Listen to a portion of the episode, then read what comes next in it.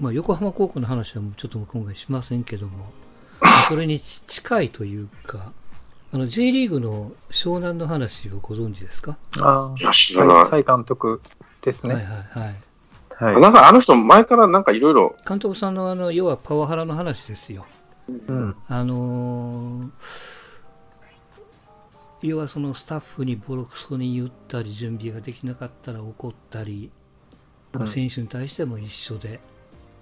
ただ、去年かな？ナビスコカップ的な、今は何ルヴァンカップか。うん。あなんか優勝かなんかしたんやね、確かね。うん、そうです。ああ、はいはいはい。だからまあ結果は出したんですよ。うんただ、あまりにもそのハラスメント的な行動が多いし、それも対象が複数なんで、まあ複数というか多数なんで、うん。一応、まあ、G リーグにそういう問題が上がって、まあ、第三者的に調査が入って、うんその報告書が上がって、やっぱり事実だったと、まあ、監督認めてるんです。うん。で、記者会見が、えっと、いつ？昨日か一昨日かあったんかな。まあ、最終的には、あの、あ4日か、先週の金曜日にあって、最終的には監督さんはもう辞任をすると。うん。でも実はこのスポンサーがいるんです、ベ少年ベルマーレに。うんライズアップですか？ライザップがいるんですけど、ライザップはまだやってほしかったんですって。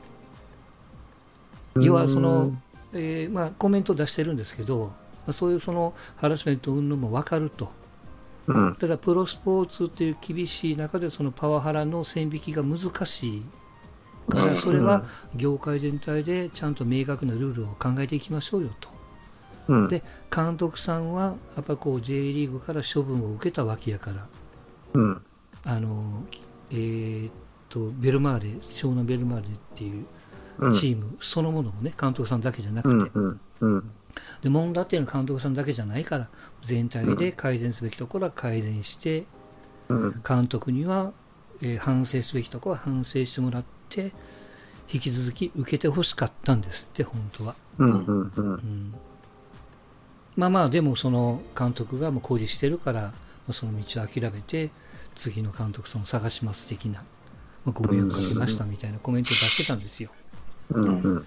うん、だからやっぱりこう見え隠れするのはいやそれは厳しいけども優勝したやんみたいなうん。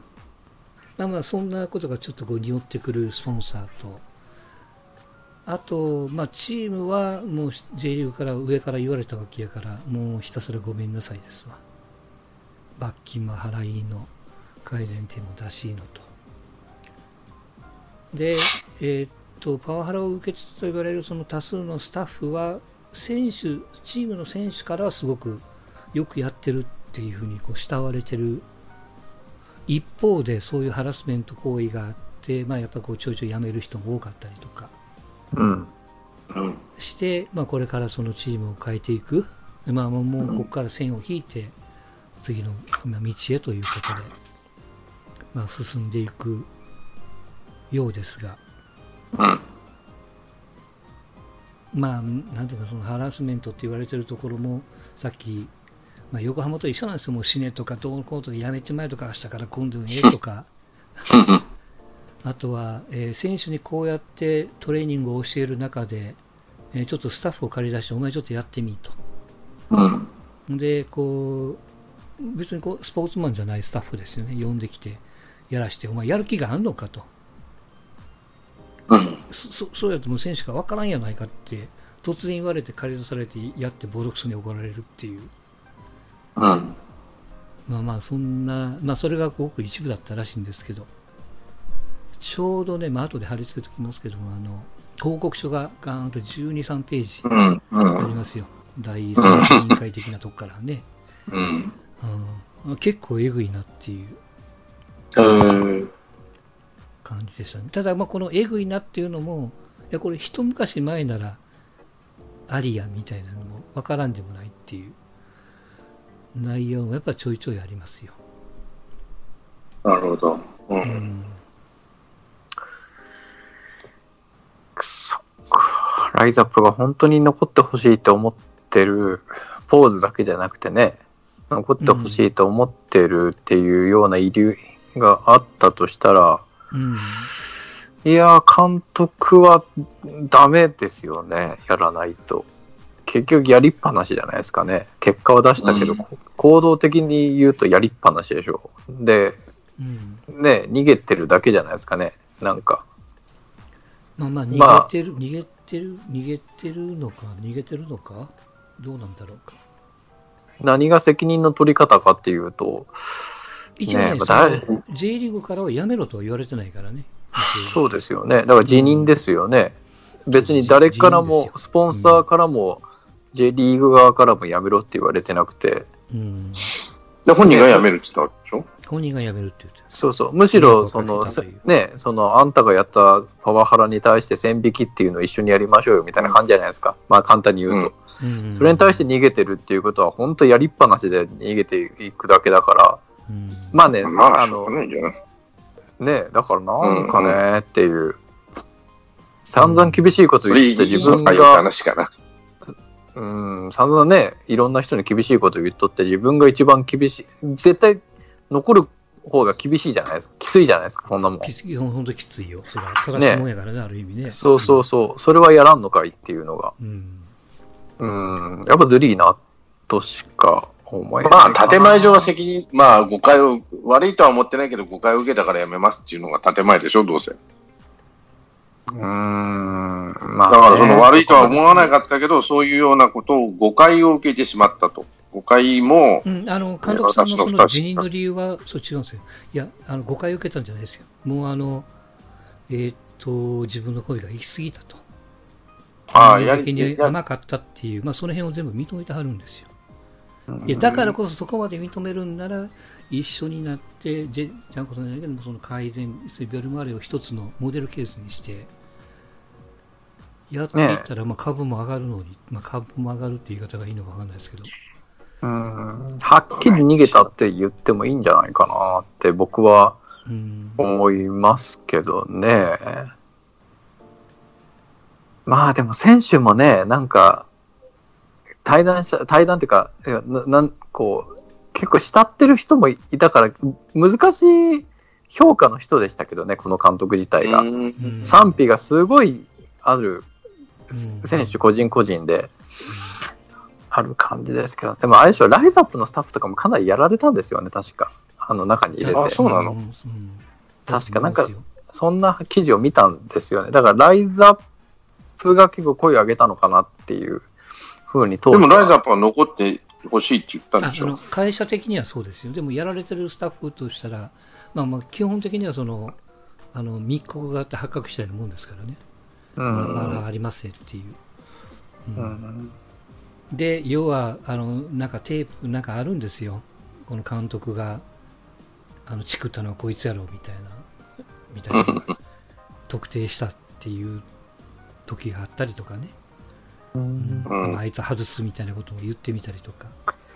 あの、ここら辺が難しいんだけど、俺は思うのは、プロの監督っていうのは、うんどつい、どついて言うことを聞かせてる監督はダメだと俺は思ってるのね。どついてっていうのが最近ではね。要は変えてしまえと思うわけ。その、うん言うこと聞かんやつは。それは監督じゃないと。そ育てるのもありなんだろうけどさ、親心か、ななんていうかな、自分の評価も含めてなんですけど、あの、学校の先生と決定的、学校教育とか、そういう教育の場と違うのは、育てなくてもいいわけですよ、プロは。まあ、育てる期間はあるよ。二軍とかさ、コーチとか。監督さんって言われる人は、マネージメントなんだから、うんどつかなできんやつは別に外して違うやつに変えてしまえって、俺は、俺は思ってるわけね。うんうん。だから、おまあ、怒るのはあるよ。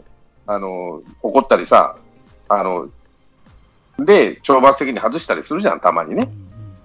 うん、それは俺はありだと思うけど、そんなに徹底的にやらなあかんことなら、ちょっと違うかなと思うし、うん。まあね、まあ選手だけならまだいいですけど、今回はスタッフとか、うんそういうところまで及んでるんで、なんかね、指導っていうわけでもないんですよね。そうそう。まあまあ、あの、リアルに言ったら八つ当たりですよ。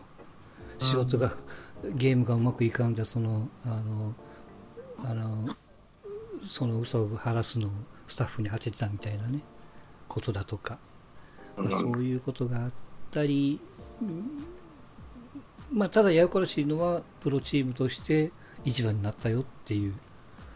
成果があるから、どうなのっていうとこですよね。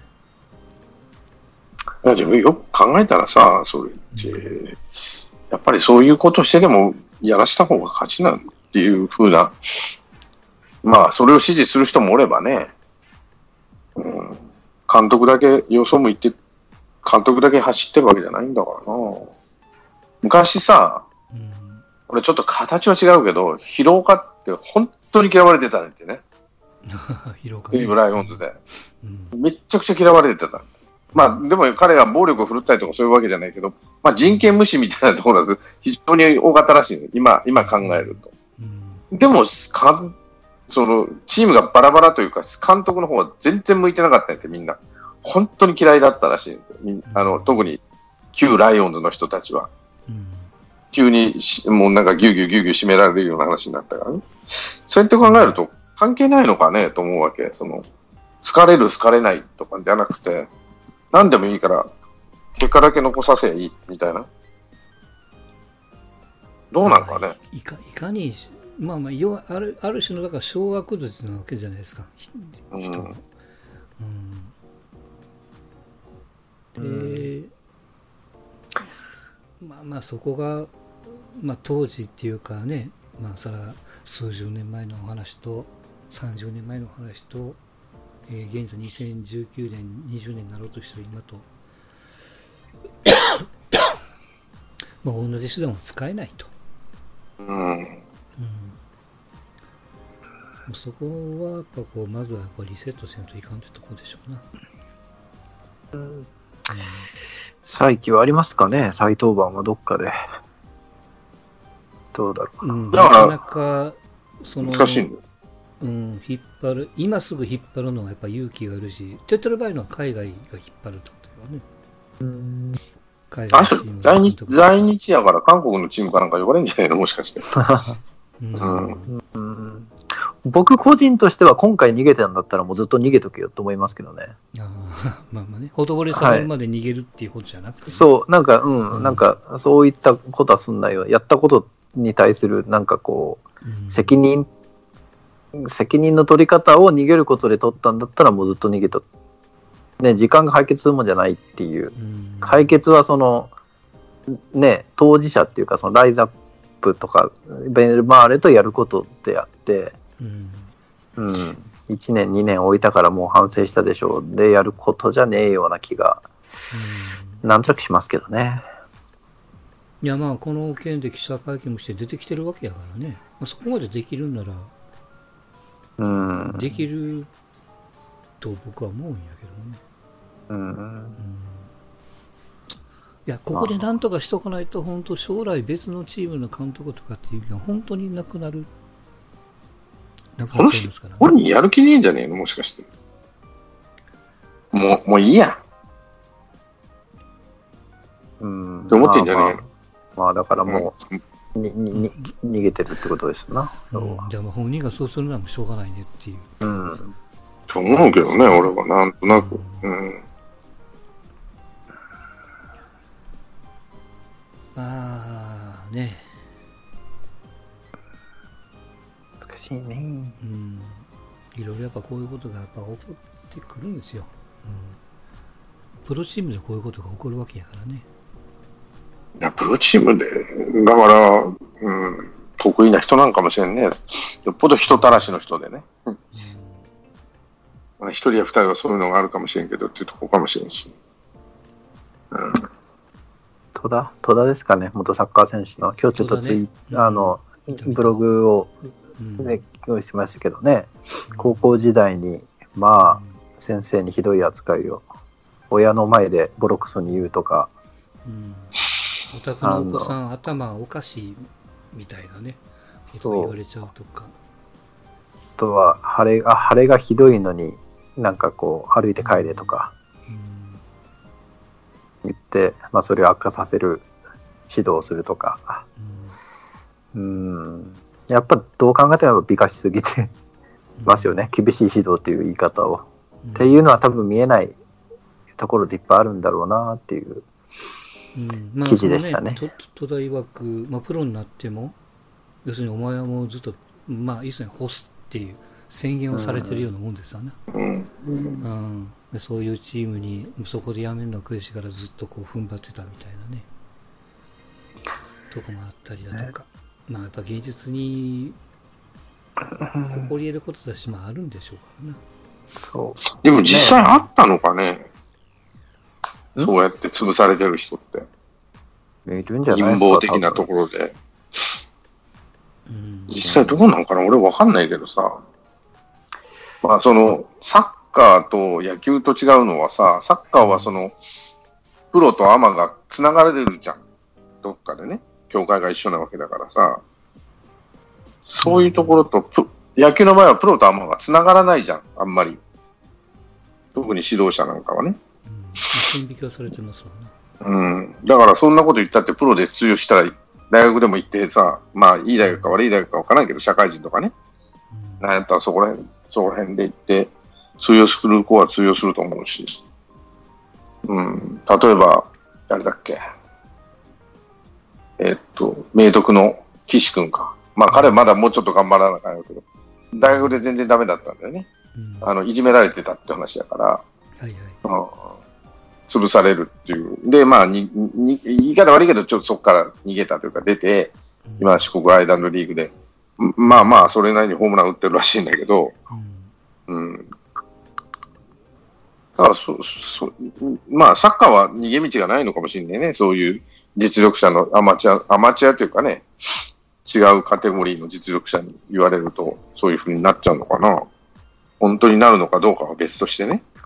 うんうんまあまあ、なんていうかな、あの、厳しい指導っていうのは僕もみ認めますけど、そのね、例えばそのさ戸田のブログを見てもらえばわかると思うんですけど、うんこれな何のためにこう、す先生それやってんのって、僕はい思うわけですよ。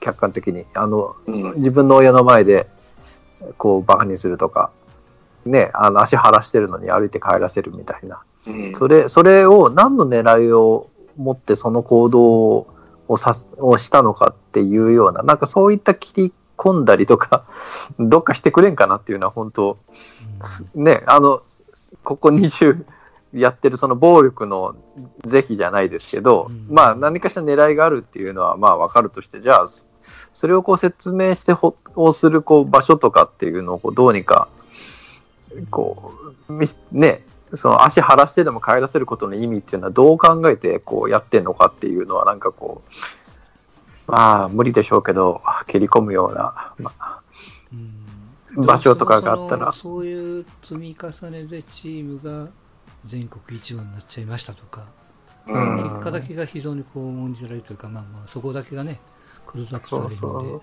だから、それが暴論でも何でもいいんですけど、その声って絶対聞こえないじゃないですか。うんその、なんで考えてるのかって、そういうこう、ね、足を晴らしてでも帰らせることによって、チームに緊張感を持たせてみたいな。うんまあまあ、その、トンチンカンの狙いでもいいんで、そういった狙いを聞きたいんですよね。その、まあまあ、狙いなんて簡単な話で、根性しかないんですよね。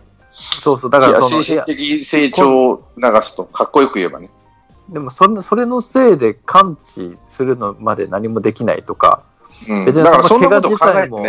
そうそうだけど、うそその考えをそういう、なんていうの、根性論っていうのは基本的に論理じゃないから、根性論になってるけど、論理じゃないから、感情やから、あれは。気持ちの問題ですから、その、そんなもん足晴らしたら何日伸びるやんけとか、そんなこと考えてないもん。それはでもそれより、それより気持ちの、気持ちがもう強くなってくれればいいというのが根性論ですからね。論理じゃないから、そういうものとの相反するんですよ。だから張本がさ佐々木を怒らせろっていう話になったのも同じことなんですよね。うん論理じゃないから、彼が言ってるのは。あの、気持ちの問題っていうと、そうなってくると、誰にも説明が効かないんですよ。やらす、やらせないだけの違いであってさ。どう言ったらいいのかな。あの、どういう、説明してくれって言ったら根性がつくって、それでもうおしまいね。ついたの？実際言ったらついたんちゃうって話だよね。実際ついてよかったの？捻挫をして、それを歩くのもきつい捻挫をしとって、それをお前歩いて帰れって言って、それをこう、ひどく重症化させることで根性ってつくんですか？つく時もあると思う。何の根性、何の根性がつくんですかそれは？いや、もう気合いやん。気合い。気合いってそんなもんですよ。どんな時でも、気合い。あの、跳ね返せるぞっていう気合ってやつですか、まあまあ、それもあるし、いあの、例えばさ、無意味な行動って、例えばまあ野球に限らないんだけど、はい。あの、なんだろうな、いろいろあるんだけど、プロレスラーがさ、例えば、近日スクワット5000回やれってジャイアント馬場監督が、あの時ように、はい。はい。でも5000回やらないと地内でぶったたかれるからやるわけ。でも、彼それ乗り越えた時に、うんうのはさ、あの時より楽だと思っちゃうところがあるらしいんだってね。あの時のこと、なんとか頑張れるやと。違うことで、今日に立たされた時に、しんどかった時に、連戦連戦です。アメリカなんかも、1日2試合を何何十日もぶっ続けでやらせるとかいうことはへっちゃらであるから、その時にシンズスクワット5000回の方がまだ楽だっていう糧になったって話をいくつも聞くわけ。ヒンズスクワット5000回なんて何の意味もないですよ、本当に。ただ単にしんどいだけな。ああれでレスリングが強くなるわけでもなしなんて考えてないから、彼らは。とにかく5000回終わらせたら。で、終わりました。じゃあ、プロレスが強く、あレスリングが強くなってるかって全然強くなる。その後ちゃんとレースリングの練習はあるわけですよね。全く無意味なんですよ。じゃあなんで彼らさ、さしたかっていうと、ああ、あの時しんどかったけど、あの時のしんどさに比べればまだマシかとかね。いうところで、心の支えになるってところが根性って言われるところかもしれない。過去の辛い体験を乗り越えれればっていうのがね。それはまああくまで指導者側、成功者の言い分ですわ。あ、俺はちょっとやっとれよわ、とかさ、そんなまあ、俺はし、あんなもんやったって何のレースリングも強くならなかったし、っていう、もっとしんどいことがあったかもしれんけどね。それはわからんよ、俺は。でも成功者って、PL のあれですね。寮生活がこんなに苦しいんだったら野球なんて別に、そうそうそう。なんちゃことない行っいだからプロの練習見てこんな楽、立浪やったっけ？プロの練習見てめっちゃ楽やんと思ったっていうね。うんまあ、それ横浜あの涌井なんかも言ってたよねうん、で、あの、立浪なんか練習下手やなと思ったね。